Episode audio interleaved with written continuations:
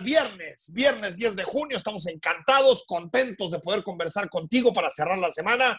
Tenemos muchísima información. Yo ya estoy de vuelta. Ayer me fui presa de los retrasos, de los tremendos retrasos del Aeropuerto Internacional de la Ciudad de México, en la Terminal 1. Rodrigo de la Rosa, pues ahora sí que una anécdota más, ¿no? Del desastre que significa los aeropuertos en la Ciudad de México. ¿Cómo estás? Bien, Enrique, qué gusto saludarte. Finalmente viernes. Oye, pero es que mi, que el querido Carlos López de Alba y yo teníamos un, una sugerencia para ti. A ver, a ver, adelante. Pues es que, ¿por qué no vas a la IFA? Es que también tú. Es que ahí está. Es que como... buscas. Sí, sí, los, los, conservadores hacemos eso, ¿no? Es que, a ver, la, la, la, la, diferencia es que como yo no iba a Pachuca, por eso no fui a la IFA. Por eso ah, preferirme al aeropuerto de la Ciudad de México, ¿no? al de Pachuca. Pero bueno, entiendo, entiendo que, que pudo haber sido una alternativa, ¿no? Llegar al famosísimo aeropuerto internacional Felipe Ángeles. WhatsApp 33 15 63 81 36. Escríbenos, mándanos mensaje. Hoy se va México, la novela. Un librazo, un texto que seguramente te va a gustar eh, eh, mucho. Una historia que cuenta Pedro Ángel Palou sobre eh, la Ciudad de México, precisamente tres siglos de historia, desde la conquista, cuatro siglos de historia, desde la conquista hasta nuestros días, hasta los sismos y cómo la Ciudad de México se ha hecho y rehecho con el paso del tiempo. Todos los viernes nos adentramos en la discusión, en el debate. Recordemos que el domingo pasado hubo, elecciones en el país, y digamos que las conclusiones, los debates posteriores a la elección del domingo pasado, pues tienen mucho que ver con el futuro. Uno, ¿qué tanto Morena logra la consolidación de su hegemonía? Ya tiene 22 estados en el país. Si se fortalece o no el presidente de la República, lo que nos dicen las encuestas en estos últimos días es que sí, que el presidente de la República ha logrado digamos, revertir una calificación negativa que le está dando la ciudadanía en los últimos días, particularmente por los temas de inseguridad y por el asunto de la inflación, pero también hay temas que tienen que ver con la oposición. Por ejemplo, ¿qué va a ser Movimiento Ciudadano? ¿Va a seguir siendo movimiento solitario o se piensa aliar con el resto de partidos que integran Alianza, la Alianza va por México? Y este es el tema que hoy vamos a debatir. La Alianza va por México ¿Para dónde va? ¿Tiene sentido? ¿Tiene futuro? ¿Puede ser competitiva en 2023? ¿Puede ganar la presidencia en 2024? Antes de comenzar a arrojar flechas sobre este tema, primero, escuchamos a Marco Cortés que dijo lo siguiente. Estaremos muy alertas para impedir que se aprueben iniciativas que violen la Constitución y en estos casos continuaremos recurriendo a los mecanismos de control constitucional ante la Suprema Corte de Justicia de la Nación.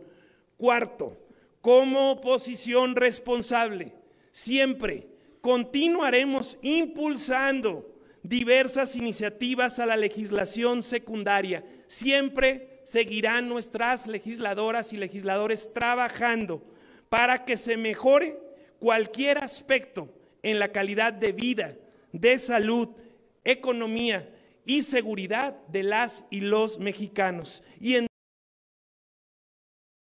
Marco Cortés, el presidente del PAN, que bueno, no salió tan debilitado como el otro, como Alejandro Moreno Alito, que dijo que la alianza ganará la elección de 2023 y 2024. Ándale, no podemos acusar a Alito de no ser optimista. Esto dijo. Soy un hombre de convicción firme soy de una sola pieza, siempre voy a dar la cara y siempre lo voy a hacer de frente a todos ustedes y con orgullo a la militancia del PRI. A mí, por más que quieran armar campañas, atacarnos y difamarnos, ni nos van a doblar ni nos van a echar para atrás. Todos los que estamos aquí sabemos que Morena es una tragedia y una desgracia para este país. A ver, Rodrigo de la Rosa, vamos partiendo de un hecho que, si te parece, nos, puede, nos puede dar un poco de luz. La alianza ha tenido básicamente dos, dos eh, digamos, dos experiencias, si yo lo puedo poner de esa manera. La alianza va por México, la primera en 2021, y yo dividiría las elecciones a gobernador, donde les fue re mal, ¿no? Perdieron 11 de 15, 11 de 15, ¿no? Eh, pero a nivel legislativo no les fue tan mal. Al revés, yo diría que les fue bien en términos legislativos. Que la unidad, que la alianza al final permitió o, produjo un Congreso mucho más fragmentado, mucho más dividido y por lo tanto el presidente perdió la mayoría para cambiar la constitución. La segunda experiencia fue este año, donde también les fue mal en las gubernaturas. Eso se repite de 2021 a 2022. Tanto en 2021 como en 2022, a la alianza le va mal en las gubernaturas. Pero yo creo que no debemos olvidar, Rodrigo, que esta alianza ahorita tan vapuleada, tan señalada, que tiene críticas internas, pues se formó pensando en ser un dique de contención frente al presidente Andrés Manuel López Obrador en 2021, y eso sí lo logró. Es decir, yo no daría por muerta la alianza. ¿eh? Sí, su objetivo central de 2021 lo logra absolutamente y tan es así que hoy hasta el presidente arremetió contra ellos porque ayer hablaban de que va a haber una moratoria constitucional, es decir, no van a apoyar los apoyos constitucionales, al menos lo que resta de esta legislatura que termina en septiembre del 2024, es decir, cuando se termina el periodo del presidente López Obrador. Si se mantiene así, en, en, esta, en esta posición, difícilmente va a, poder, va a, poder, haber otro cambio constitucional en este tiempo del presidente López Obrador. Imposible. Imposible. Y entonces eso quedan dos temas en específico que eran prioritarios para, para el presidente. Acabar con el INE, para decirlo con todas sus letras. Así, así. Y el tema de la Guardia Nacional. Y que si finalmente militarizada, no militarizada, que, cuál va a ser el mando, si es civil, pero que querían que sea un militar, es decir, seguir acentuando un país ya de por sí altamente militarizado.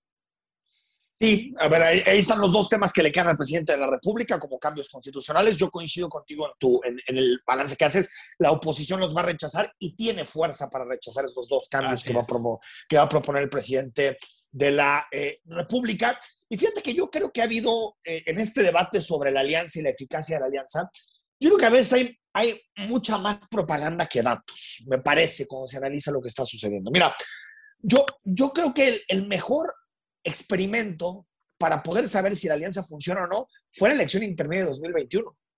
Y mira, Rodrigo, tú sumas los votos de la coalición Morena, Partido Verde y PT. Te da 43%. Tú suma los votos de PAN, PRI y PRD. Te dan 40% como coalición. Y si tú le sumas a Movimiento Ciudadano, te da 47%. Entonces, esto de la alianza no es competitiva. Es cierto que en algunos lugares no. No lo fue en Hidalgo, no lo fue en Tamaulipas, bueno, estuvo a cinco puntos, tampoco fue competitiva, no ganó, pero fue competitiva. Y, y me parece que esta idea que se está metiendo como en el imaginario popular de Morena ya ganó la elección de 2024, se haga lo que se haga. Me recuerda a Peña Nieto, ¿te acuerdas? Que con Peña Nieto era la narrativa de Peña Nieto va a ser presidente, pase lo que pase. Y empezaron toda la guerra de encuestas tal, tal, tal, para decir que nadie podía vencer a Enrique Peña.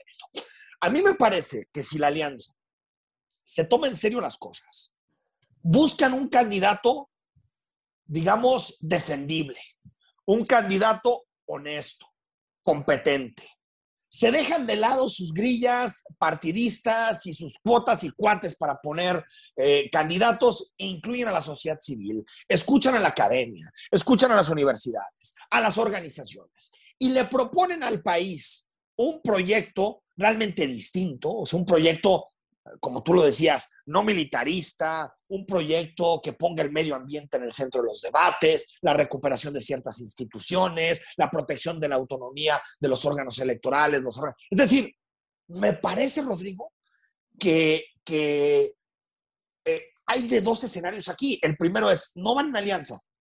Está bien. Pues ahí sí no hay posibilidad. Morena ganó la presidencia.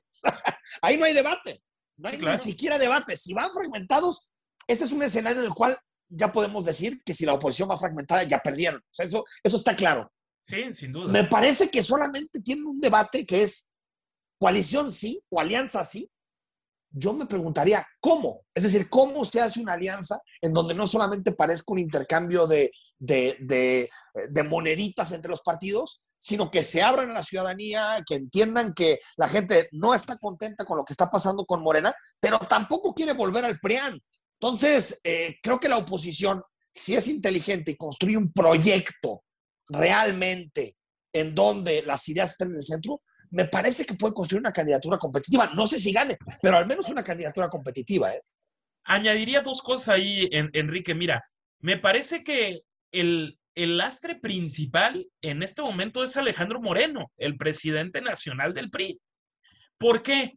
A ver, ayer da una entrevista que, por cierto, recomiendo ampliamente a, Carlos Loret de Mola en el portal de Latinus. Sí, cómo no. Y, básicamente insinúa que si él no se queda en el puesto y alguien y llega alguien más, ese alguien más del prismo doblaría las manos ante el poder presidencial. Entonces estás hablando de que el propio Alejandro Moreno, que parece tener todavía cierto control del partido, sí, sí, de repente, ah, caray, se va él y entonces ese otro se la pensaría si le entra a Va por México o no.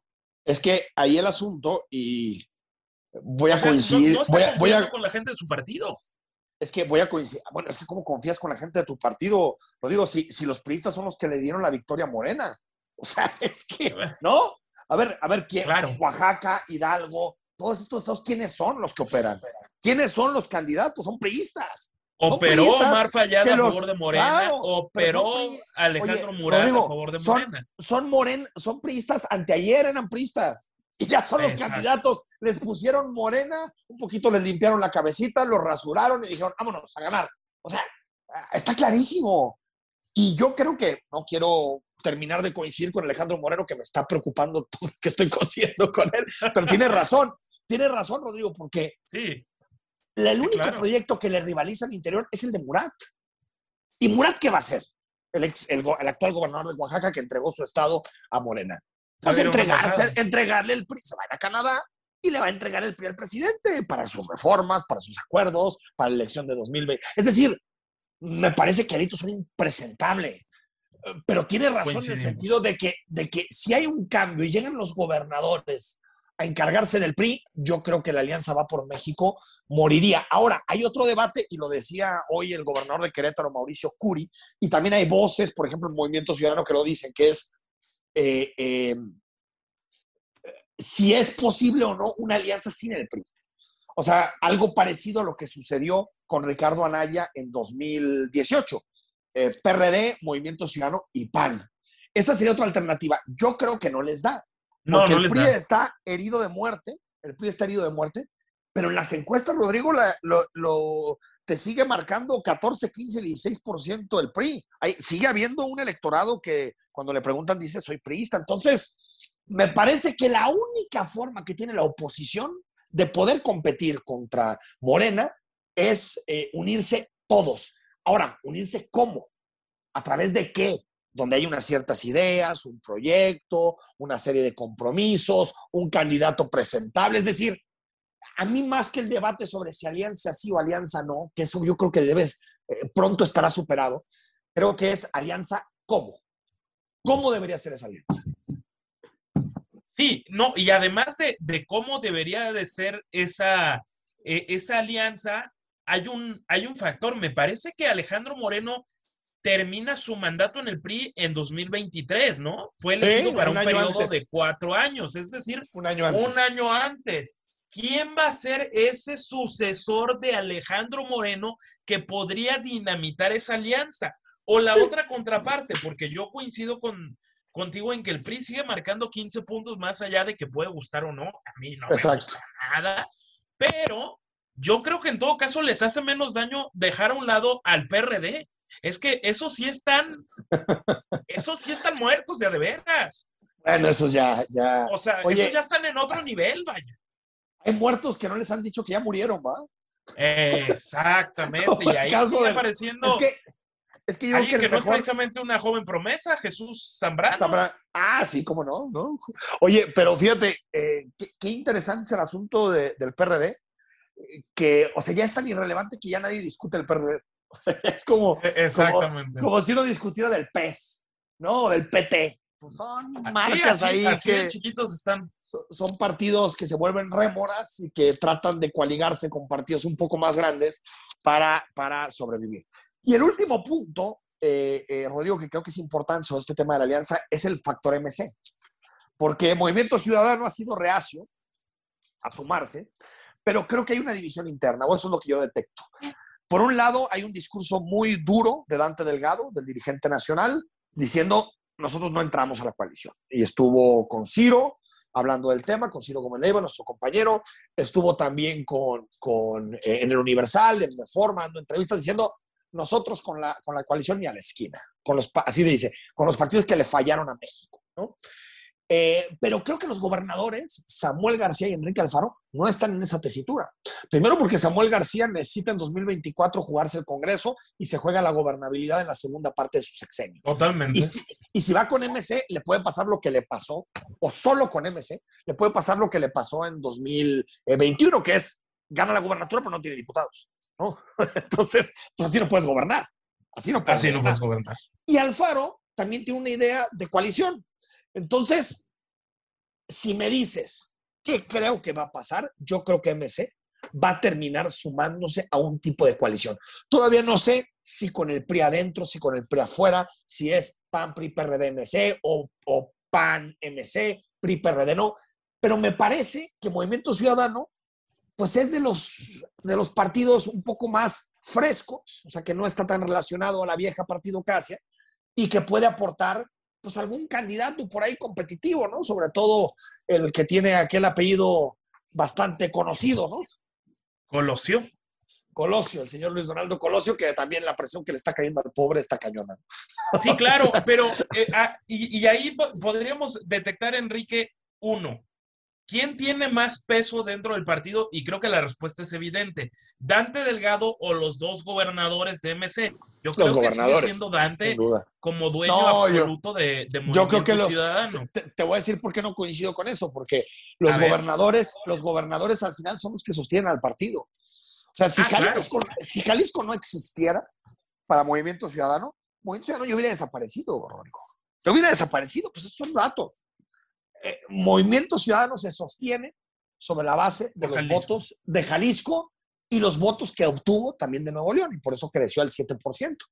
Pero, eh, Pero Dante sigue siendo Delgado, dueño del partido Dante Delgado, ¿no? lo es, pero tú imagínate que toma una decisión que no eh, llega a consensuar con sus dos activos políticos más importantes. Yo lo veo difícil. ¿eh? Yo, yo, si me dices quién pesa más, yo creo que los gobernadores pesan más, aunque coincido contigo en que el líder histórico y dirigente histórico del partido es Dante Delgado.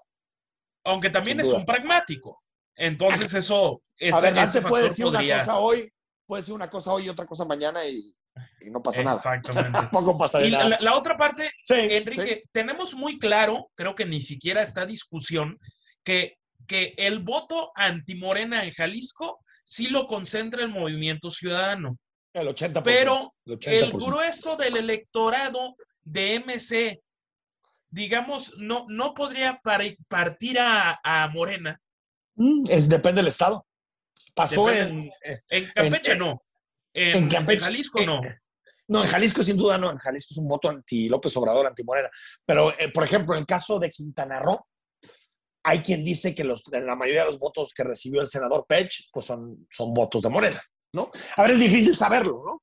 Pero eh, sí, ese es el debate porque al final nosotros en Jalisco conocemos cómo es el electorado de Movimiento Ciudadano, pero realmente es difícil eh, definir qué tipo de electorado tiene en Sonora, en Coahuila o en Aguascalientes, ¿no? Y a partir de eso Claro. no sabemos si le quita más a Morena o yendo separado le quita más a, eh, a la coalición PAN-PRI-PRD. Bueno, 2023 tendremos las primeras de cambio, por cierto, eh, son dos estados la que, el, el año que sigue, eh, elección, Coahuila y Estado de México, Rodrigo. Así es. El Estado de México, pues algo similar a lo que pasó en Oaxaca y en Hidalgo. Gobernador del Mazo muy cercano al, al, al presidente, ¿no? Entonces, esta historia ya la vi, esta película ya la vi, ¿no? Ok. Pero fíjate que en el, caso, en el caso de, de, Coahuila hay un asunto ahí que está interesante, porque tú sabes que en Coahuila lo domina una familia.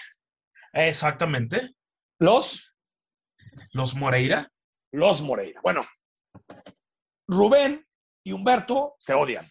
A morir. Todos lo saben. Y, bueno, ha habido, eh, eh, ha habido eh, señalamientos muy grosos, incluso asesinatos. Una cosa tremenda, ¿no? Tremendo. Y, Humberto está con Morena, tan es así que declaró a favor del, del candidato de, en Hidalgo, de, de Morena. Y Rubén Moreira está con, con, con el PRI, está con la alianza. Entonces, por más que Miguel Riquelme, el gobernador de, Coahuila, está bien evaluado, es tal vez el PRI más respetado y tal vez el, mejor visto, pues puede ser que lo gane Morena por la división de la, del clan Moreira. Sí. Ah, pues, eh, un factor, sí, y, es un factor que, que bien apuntas, será fundamental porque es el cacicazgo absoluto en, en ese estado para bien y para mal. Y para mal. Me contaban el otro día que la gente sigue teniendo en sus casas, en, muchos lugares de Saltillo, en muchos lugares de, Torreón, de Moncloa, sigue teniendo fotos de Humberto Moreira con veladoras. Imagínate nomás. Imagínate nomás. Bueno, así estamos. Pues ahí está el análisis. La alianza queda mucho para 2024. Realmente dos años en política es casi un siglo. Entonces todo puede pasar, pero al menos estamos así de cara a la elección de 2023 y de 2024. Cuando regresemos, estrenamos una sección, los presidenciables. Cada semana te vamos a mostrar una, una persona que aspira a la presidencia de la República. Con la voz de David Ricardo nos va a explicar qué piensa y qué propone, porque más allá del debate en medios, creo que es importante que los vayamos conociendo y vayamos sabiendo pues, qué quieren para el país. Hoy vamos a empezar con uno de los que más suenan, Enrique de la Madrid. Al corte, estamos en imagen, por fin es viernes.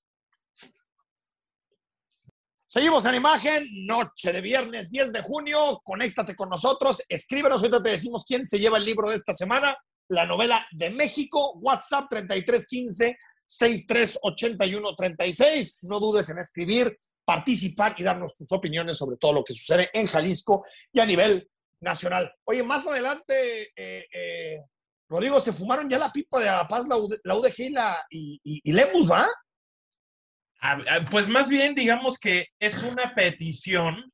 Una petición. Tal vez, pues Pablo, Pablo Lemus Navarro tenga que tocar en Casa Jalisco, a ver qué le autoriza el, el dueño del, del Estado y del Partido Movimiento Ciudadano, Enrique Alfaro Ramírez, ¿no? Ya me lo vas a calentar, ¿eh? Ya me lo vas a calentar, señor Lemus. ¿O qué ya. ¿Qué sucederá? Es que si no, no llega la gubernatura. Sí, señor. Ahora sí que. ¿Qué le vamos a hacer? Ahora sí que las ambiciones políticas terminan marcando la agenda. Bueno, cada semana te vamos a mostrar el rostro, el análisis, el diagnóstico de un presidenciable. Hay muchos presidenciables, muchísimos, gente que ha levantado la mano, gente que ha sido destapado, corcholatas, de todo, y lo vamos a hacer con el politólogo David Ricardo, que, nos va a analizar no solamente la persona que hace, a qué se dedica, de dónde viene, sino también sus principales ideas y hasta el momento que propone para el país. David, ¿cómo estás? Todo bien, Enrique. Muchas gracias por la invitación a estar aquí semana a semana analizando a los presidenciables, quienes ya empiezan a, pintar rumbo a la grande. Rumbo a la grande. Oye, aparte la, la, la, quién es presidenciable y todo es casi un deporte nacional. Entonces, eh, eh, la verdad es que siempre, siempre hay que ponerle mucha, mucha, mucha atención. A ver, empezamos con Enrique de la Madrid. Háblanos un poco de él. Enrique de la Madrid es un tipo bien interesante, a pesar del apellidote que carga. Eh, a ver, Enrique ya es un tipo maduro, ya es un tipo mayor, pero creo que está en sus mejores años. Tiene 59 años de edad es chilango, viene de la capital del país, eso le podría restar un poco de em, eh, apoyos regionales, digamos, que viene solamente la capital, pero bueno, eso, eso no afecta demasiado. Eh, estudió Derecho en la UNAM, en la Universidad Nacional Autónoma de México, luego hizo una maestría en Harvard, en Administración ah, Pública, en la famosa escuela de gobierno John F. Kennedy, Ahí donde, donde descomponen a la gente, ¿no? así es. Los hacen corruptos. Los hacen corruptos en Harvard. Todos los neoliberales. Bueno, menos, menos, a Viridiana Ríos, ¿no? Para todos los demás. Ah. Luego, su, su, primera experiencia política real fue como diputado federal entre 2000 y 2003. Pero ojo por el, principio de representación proporcional. Es decir, ganó la elección en lista, pero no en el roce eh, cuerpo a cuerpo en las calles y haciendo campaña. No ha ganado elección, digamos, entró por pluri. Como pluri, exactamente. Luego, en el 2003, sí, sí fue a las calles a pedir el voto. Quería ser eh, jefe delegacional de Álvaro Obregón en la Ciudad de México cuando existían las delegaciones, pero la perdió contra el PRD. Entonces, nunca ha ganado una elección eh, popular. Ese es un dato importante porque sí es... Nunca, ese es un datote, totalmente. Nunca. Eh, como diputado fue pluri y como cuando concurrió para ser eh, jefe delegacional, la, perdió contra el PRD, cuando el PRD pues tenía un bastión en la Ciudad de México. Y después empieza, digamos, su, su trayectoria tecnocrática como funcionario de bajo perfil en el gobierno de Felipe Calderón fue director eh, de Financiera Rural entre 2006 y 2010. Eh, posteriormente, con Peña Nieto, fue director general del Banco Nacional de Comercio Exterior y donde tuvo mayor eh, visibilidad y más reflectores fue entre el 15 y el 18 como secretario de Turismo, que es cuando ya ¿Cómo no? ¿Cómo no? A, despuntar. A ser conocido y que tiene una propuesta muy polémica eh, cuando quería eh, o pedía legalizar eh, la marihuana, pero, pero, solo para zonas turísticas, ¿no? Ah, mira, a ver, lo escuchamos, si te parece. A ver, escuchamos, escuchamos lo que dijo Enrique de la Madrid, despenalizar la marihuana para zonas turísticas, que hay lugares donde está así, por ejemplo, Tailandia. Lo escuchamos. En aquellos estados y en aquellos países donde han regularizado la marihuana, lo que el Estado está obteniendo es ingresos, ingresos que en algunos estados pagan todo el sistema educativo de la entidad. ¿O qué? ¿Preferimos dejárselo a los grupos criminales para que atenten contra el Estado? Esta es una de sus propuestas que, eh, eh, a ver, e, él, me parece, ahorita creo que le entrarás al tema ideológico, pero creo que es un cuate liberal, ¿no? ¿O no? Sí, es un liberal progresista, reformista que se ubica en el centro político eh, algo interesante es que cambió lo del discurso de cannabis porque en un inicio era solo para, para los sectores turísticos, algo ah, bastante, conservador porque es, a ver, solo interesa la lana para las arcas del Estado y ahora ya, ha ampliado su propuesta y es legalizar por completo eh, la cannabis. Entonces, eh, pues va a, a, ampliar la propuesta. También ha tenido trayectoria en el sector privado sido director de Relaciones Institucionales y Comunicación Corporativa en HSBC para México y América Latina. Ok. Y su último puesto fue en el TEC de Monterrey como director del Centro para el Futuro de las Ciudades. Le, encanta el tema urbano, el tema de innovación en las ciudades. Es un, es un tecnócrata. Un tecnócrata, claro. Es un tecnócrata, ¿no? Y, y, también ha sido profesor del ITAM. A, a, mí su perfil, digo, guardando las diferencias que son enormes, me recuerda un poco a, Fajardo de Colombia, porque tiene... así, no? lo van a querer vender, como el, Fajardo mexicano, porque es muy pedagógico, es muy ecuánime, tiene capacidad de explicar las cosas con claridad, con detenimiento. Y ojalá no, no le estés pronosticando lo, como le fue a Fajardo en la elección de Colombia, eh, Porque sí, claro. le, fue, le fue re mal, ¿eh? sí, no, 4% me parece. aunque Sergio Fajardo. En la anterior casi se mete a, segunda vuelta. Es cierto. Pero bueno, ya, ya lo pasado, pasado. Ahora, propone otra cosa que tiene que ver con salarios máximos, ¿no? Yo, no entendí esto muy bien. O sea, es como pedirle a los empresarios que, que no paguen lo mínimo, sino paguen más, algo así, ¿no? E, e, es más una propuesta de mesura, de decir, eh, hay que compartir los beneficios dentro de lo que se produce dentro de la empresa, las ganancias, eh, hay que socializar las ganancias y que no haya tanta disparidad entre el que menos gana y el que más gana. A ver, lo escuchamos y comentamos también no solamente las fortalezas, sino también las debilidades de la candidatura de Enrique de la Motos. Pues el precio de mercado no es justo y es el que en parte nos tiene como nos tiene con una sociedad desigual y una sociedad que está inconforme con lo que hemos alcanzado y logrado. Me da la impresión de que entonces en lugar de maximizar las utilidades, ¿no estaría mejor que maximizáramos el bienestar de todos los que forman parte de una empresa? A ver, haciendo un balance, estimado David, fortalezas, pues tiene toda esta preparación, toda esta trayectoria, conocimiento, es un tecnócrata, es un cuate de centro que no genera demasiadas rispidez en los dos lados del espectro ideológico, político. pero ¿qué debilidades le ves? He estado analizando su discurso y sí, justo lo que dices propone unir a la oposición, es decir, va en, propone la coalición opositora, pero una coalición mesurada. No, no ha confrontado al presidente, por más que intentan sacarle eh, un insulto, un agravio al presidente, él sabe muy bien que no conviene confrontar al presidente, que, quien confronta pierde.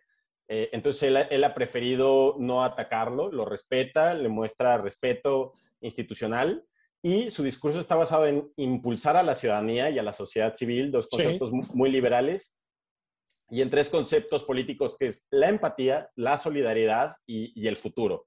Entonces, e, esos son sus, su estrategia y su estilo. Estrategia. Ahora, sus defectos. Es percibido como un tecnócrata porque ha trabajado en bancos que la gente no tiene... Lejano, ¿no? Lejano a la gente. No tiene ni idea de qué, de qué son los, los, los organismos en los que ha estado carga con el apellido noble de, su padre, de la Madrid. La gente dice, Es, es, un principito, nunca ha tenido que esforzarse, siempre ha recibido todo, ¿no? Eh, también es que perteneció a los gobiernos de Calderón y de Peña Nieto, que bueno, no, no gozan de la mejor popularidad, entonces se le puede asociar con que viene del viejo régimen, del PRIAN, de esto que, que, dice Morena. Lo van, si es el, el, candidato, pues lo van a acusar de ser más, más de lo mismo. Y también yo percibo en él un poco de, eh, él dice que es optimismo, pero yo, yo veo un dejo de ingenuidad, de ser demasiado bonachón, demasiado buena gente. Claro. Yo no logro percibir todavía qué perfil va a querer el, electorado, si va a querer alguien que confronte con dureza al, al, a Morena o si la gente va a preferir moderación. Alguien conciliador, ¿no? Alguien conciliador, ¿no? Exacto. Me parece que el electorado todavía no habla, todavía no, no logramos percibir eso y, de eso se va a tratar este ejercicio semanal que tendremos. buenísimo, buenísimo, buenísimo. A, un, rudo o a un técnico. Exacto, está bueno. Hay un, tema, hay un tema que es muy interesante con, con este Enrique de la Madrid, porque ciertamente es, es una persona de muy escaso carisma, como ya lo comentas, David, pero en contraparte, si nos vamos nada más a resultados, bueno, con Enrique Peña Nieto dio excelentes resultados en la Secretaría de Turismo, hay que decirlo tal cual, dejó posicionado a México en el sexto lugar a nivel internacional de los países más visitados, un turismo que gozaba de cabal salud y que tenemos que decir que ha ido cayendo a raíz de, de esta administración. Sin embargo, lo que se va a imponer siempre es el, es el carisma y el vender emociones. Y él no vende emociones y no es carismático. Tal cual.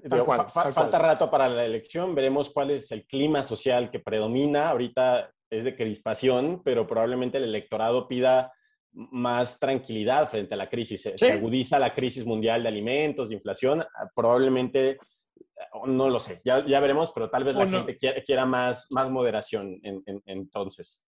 Pues veremos, Enrique de la Madrid, el primero de los presidenciales que te presentamos. David Ricardo, la siguiente semana volvemos a platicar. Un abrazo. Muchísimas gracias por el espacio. Gracias, gracias, David Ricardo, politólogo, análisis de los presidenciales para que los conozca sus ideas, su estrategia y cuáles son sus principales propuestas. Ayer, mi estimado Rodrigo de la Rosa, te presentó la primera parte de esa ardiente sesión del Cabildo en la presidencia municipal de Guadalajara, en donde Lemus pues decidió terminar diciéndole a Tonacio, ah, Tú me pides que tenga que consultar con el Cabildo para firmar desplegados. Ah, pues yo también voy a consultar con el Cabildo si apoyamos o no apoyamos a la Universidad de Guadalajara. Pues hoy el rector de la Universidad de Guadalajara salió a decir que se fuma la pipa de la paz y que quiere restablecer las relaciones con Guadalajara. Lemos lo tengo en el concepto de un buen alcalde, porque en Zapopan trabajamos juntos. Y yo le quiero decir a Pablo Lemos que todos los recursos que dé el Ayuntamiento de Guadalajara, bienvenidos, que sean totalmente auditados como lo son ya.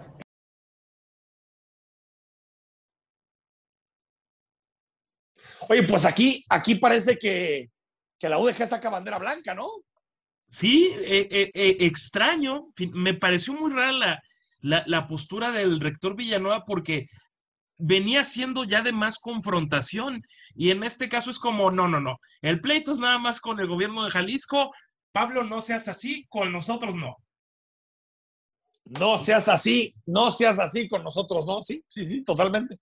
Yo creo que también el rector dijo no podemos abrir tantos frentes, ¿no? O sea, si estamos Sí, peleados con Casa Jalisco, ahora también con Guadalajara, con Tlajomulco, con acá, ¿no? Yo creo que también es un cálculo que hace la universidad, el grupo político de la Universidad de Guadalajara, de cara a lo que serán las siguientes semanas. AMLO se va contra la alianza y dice, señores, solo estorban. no proponen nada, no ayudan, se dedican a estorbar. Mucho ayuda el que no estorba, pero no quieren cambiar. O sea, solo estorban porque no le aprueban sus caprichos. Por Eh, eso. Exactamente, pues sí, Ah, tal mira. cual. Pues entonces están hechos para estorbar. Eh, sí, pero O sea, la gente votó por ellos porque tampoco es que los haya puesto ahí un alienígena. La gente votó por ellos para que estuvieran Pero- ahí. Y eso creo que termina por hablar bien de la, de Ah, la totalmente. alianza, porque para eso Totalmente. están. Totalmente, totalmente. No para estorbar, para incomodar y para que las mayorías en temas eh, que el presidente tiene relevantes como destruir al INE o, o la Guardia Nacional, pues puedan ser temas que se discutan, pero que al final, pues si no tienen la mayoría, no tienen la mayoría y se acabó. Vamos al corte, seguimos con más información. Los viernes, es viernes de frases de la semana para pues, reírnos un poco, ¿no, Rodrigo? Quitarle un poquito de seriedad a, a- a toda la actualidad. A, a todos estos Siempre- asuntos, caray. Siempre hay frases que nos dejan la semana y más adelante es viernes y eso significa cine. Estamos de regreso, gracias por estar con nosotros. Noche de viernes en Imagen Radio. Sigue con nosotros en Imagen Jalisco 3315-6381-36. Es viernes, es día de tequilita, es día de whisky, de cervecita, lo que te guste. Y también es día de definir quién se lleva el libro, Rodrigo de la Rosa, un número del 1 al 104. 104. Nos vamos con el 100, Enrique. 100, directamente el 100 para Abril Cerratos. Mi estimado Dylan y Gisela se pondrán de acuerdo con ustedes. Te van a escribir eh, Abril para decirte que te llevas el libro de esta semana, la novela extraordinaria de Pedro Ángel Palou sobre México. Nos vamos corriendo, Rodrigo, a las frases de esta semana. ¿Con quién empiezas? Gocemos a una clienta frecuente, a la señora Liz Vilchis, que dice, pues que que qué bueno que se prohíban los vapeadores y que lo del tabaco es lo de menos, que le quieren hacer el caldo gordo a los, a los grandes empresarios y cuanta maroma se te ocurra. que se tomó para proteger la salud de la población, sobre todo de adolescentes y niños. Pero a estos diseminadores de noticias falsas no les importa más que proteger el negocio de las tabacaleras. Personajes como Denise Dresser, sí, otra vez Denise Dresser, Luis Cárdenas, Néstor Ojeda, Juan Ignacio Zavala, que es el cuñado de Felipe Calderón, así como Pamela Cerdeira, Jorge Triana, Manuel López Ar- Martín, Javier Lozano, Sergio Sarmiento y un largo etcétera, se mofaron del dicho prohibido prohibir del presidente para atacar una decisión que protege la salud. Un verdadero despropósito con aroma a Philip Morris. Y bueno, en un tercer La única realidad es que quien le quiere hacer el juego a las grandes tabacaleras se llama Andrés Manuel López Obrador. Correcto. Porque las Así tabacaleras, las tabacaleras lo que quieren es que no se legalicen, no se regulen los vapeadores, porque significa competencia. ¿Hay tiro o no hay tiro, pues? Pues a ver, pues a juzgar por Marco Cortés, sí, a juzgar por Alito también y a juzgar por Jesús Zambrano también. Escuchamos a, a un hombre que en la escala de grises es pues bastante gris, Marco Cortés.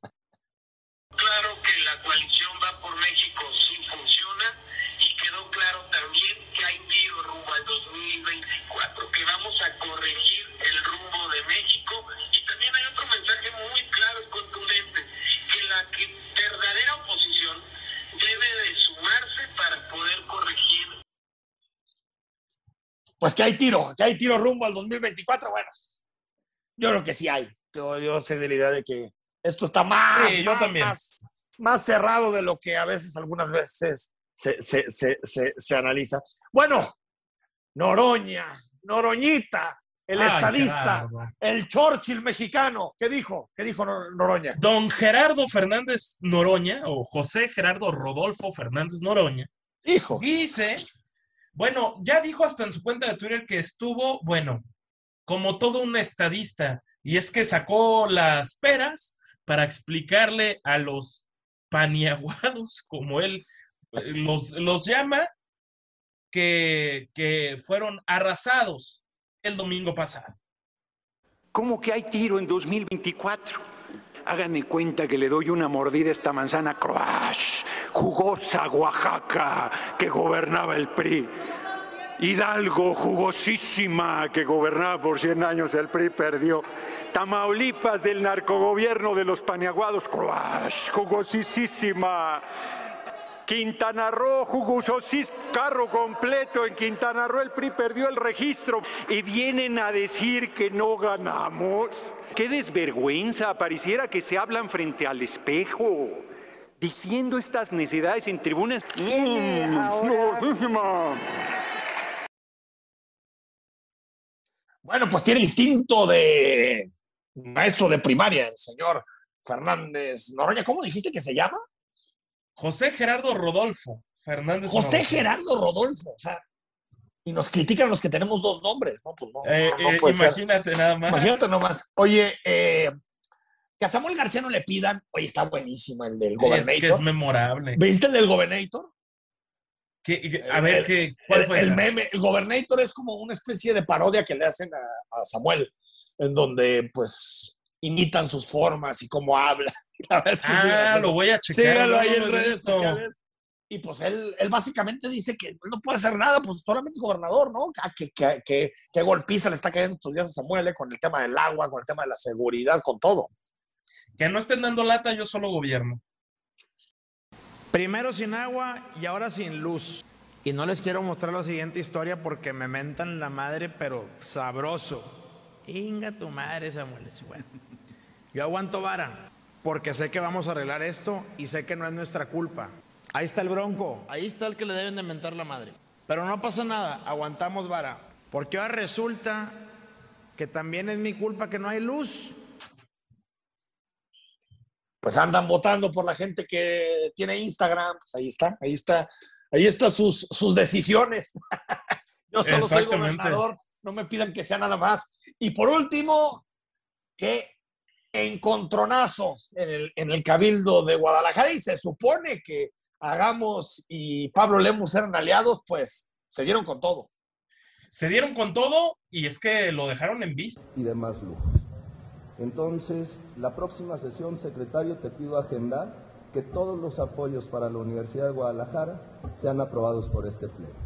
Agradecemos eh, el favor Perdón, de su perdón, atención presidente. y dando Pido- por terminada esta pido la sesión, palabra, siendo señor presidente. mi- este miércoles Tengo 8 de derecho a junio usar la palabra para a, la- rectificación de a hechos. las 18 horas con 19 Tengo derecho a minutos. pedir Muchas gracias. dere- derecho de hacer uso de la palabra para rectificación de hechos, presidente.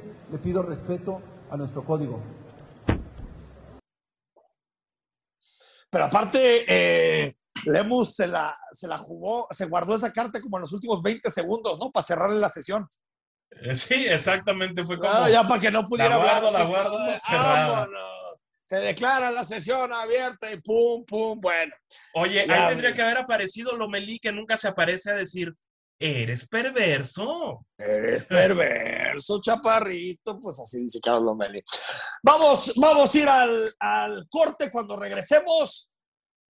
Recomendaciones para, para ver alguna buena película este fin de semana con mi tocayo Enrique Vázquez. Al corte, estás en imagen, noche de viernes. Conversamos unos minutos con Enrique Vázquez, especialista en cine. Nos va a recomendar hoy El hoyo de la cerca para ver una buena película este fin de semana. Tocayo, buenas noches. Gracias. En este viernes de recomendaciones les tengo una propuesta muy particular para ir al cine, tomando en cuenta que además las opciones se multiplican porque justo en este momento está inaugurándose la edición número 37 del Festival Internacional de Cine de Guadalajara que este año pues va a ser eh, completamente presencial con las restricciones de la Universidad de Guadalajara para permanecer en sus recintos con cubrebocas. Recuerden que el Festival de Guadalajara se lleva a cabo eh, la mayor parte de él en la Cineteca de la Universidad, en el conjunto de artes escénicas, también conocido como Santander.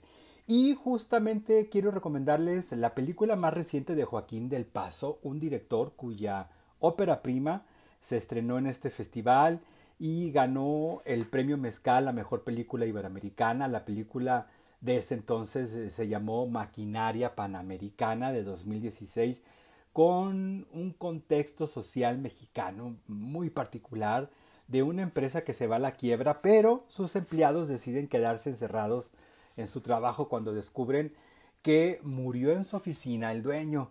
La película la encuentran disponible de renta en Filmin Latino, también está en Cinepolis Click y en Apple TV, así que si gustan ver Maquinaria Panamericana antes de ver esta película que les recomiendo, creo que es eh, eh, muy buen antecedente eh, de este director Joaquín del Paso. Ya esperábamos el estreno de su siguiente obra y llega este fin de semana a las salas de cine. Se llama la película El hoyo en la cerca, una película que se proyectó por primera vez en el Festival de Morelia el año pasado en su versión híbrida.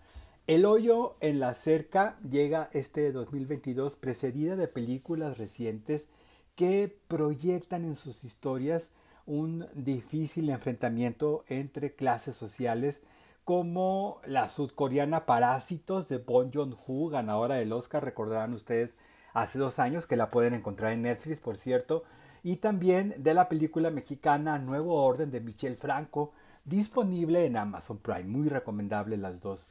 El director Joaquín del Paso decide que el hoyo en la cerca tenga cierta relación con confrontaciones sociales, aunque se centra más bien en un campamento de verano muy exclusivo, algo parecido a las instituciones religiosas eh, de estudio de Opus Dei, en donde hijos adolescentes de familias poderosas reciben una especie de entrenamiento físico, moral y sobre todo, por supuesto, religioso, en donde además entre ellos hay bullying y también maltrato de los adultos, tutores, o maestros encargados de su formación elitista. Aunado a eso, en el instituto privado situado en pleno campo, existe la cerca en el hoyo del título, en uno de los costados del gran predio donde se encuentra el instituto, por donde pueden escaparse algunos de los privilegiados alumnos a un pueblo cercano donde predomina gente humilde entre sus habitantes. Tras determinados sucesos ocurridos dentro de este instituto para formar líderes poderosos, se desemboca en un conflicto en el que aparentemente se ven involucrados con los pueblerinos cercanos. El hoyo en la cerca se convierte entonces en una película que no se basa en sutilezas ni en mensajes ocultos. Es muy directa, salvaje, bastante violenta y perturbadora en distintos niveles, todo con la excusa de la religión y un sesgo conservador que francamente apesta. La eh, película, repito, con mucho gusto se llama El hoyo en la cerca de Joaquín del Paso. Es una muy buena opción para ir a las salas de cine este fin de semana. Y antes de irnos ya al Festival Internacional de Cine en Guadalajara, que tendrá múltiples opciones, algunas gratuitas, por cierto. Eh, los espero en mi cuenta de Twitter, arroba Enrique Vázquez-bajo, para más recomendaciones, algunas que haré del propio Festival de Cine. Y por lo pronto, pues aquí nos escucharemos de vuelta el próximo viernes. Muy buen fin de semana. Gracias, gracias por la recomendación, Rodrigo de la Rosa. Eres libre para irte, eres libre para disfrutar el fin de semana. Somos libres, un par de tequilitas y buenas noches. Y a dormir, a descansar, que nos lo merecemos, o no sé si lo merecemos, pero es necesario. Próximo lunes estamos de regreso a las 8 en imagen. Soy Enrique Tucen y que tengas un muy buen fin de semana.